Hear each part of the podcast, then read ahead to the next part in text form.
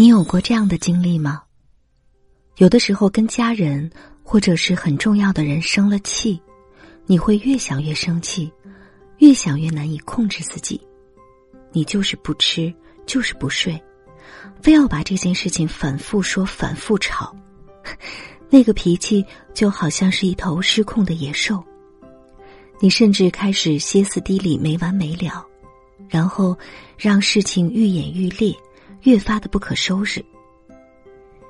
你其实自己也纳闷儿，你跟外人都不这样啊，平时也没人说你是一个不好相处的、很难缠的、脾气很大的人呢。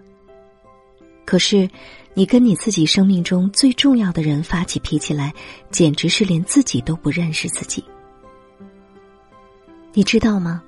其实每一个情绪失控的人，都是一个曾经在爱里受过伤的小孩子。每当那样的时候，你看起来是在大发雷霆，其实这背后躲着的，是一个瑟瑟发抖、楚楚可怜的孩子。说出口的是咆哮，说不出口的是：你怎么可以这样不重视我？你怎么可以这样不好好的对待我？你不对我好，那好吧。我也不对我自己好了，那就闹吧，打吧，吵吧，生气吧，反正我没人爱。我们常说要学会管理情绪，其实这背后有一个非常根本和关键要解决的问题是爱自己。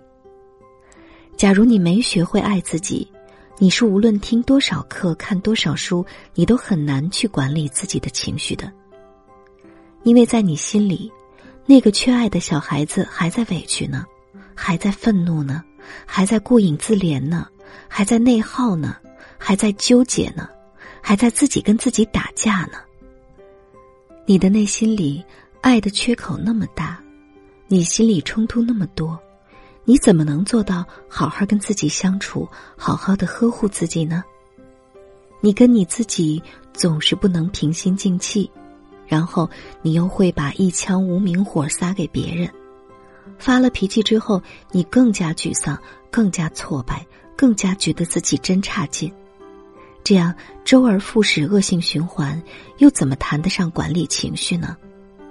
因此啊，所谓的情绪管理要从爱入手。假如你此生有幸遇到一个对你无比包容、疼爱、不离不弃的爱人。那么，你可能就会活得越来越平心静气，越来越会管理自己的情绪了。但是，假如你暂时在他人给予爱这件事儿上没那么走运，那么最一劳永逸也是最现实的路只有一条：好好的爱你自己。你对自己温柔，你才觉得整个世界都温柔。当你心里的怨气和棱角越来越少。你也才会越来越活得优雅从容，面目温柔。有节制的爱别人，无条件的爱自己。轻音夜谈，不慌张，做自己。轻音夜谈。以上内容节选自治愈系心灵成长节目《轻音夜谈》，在微信公众号“轻音约”。回复关键词“节目”，了解更多详情。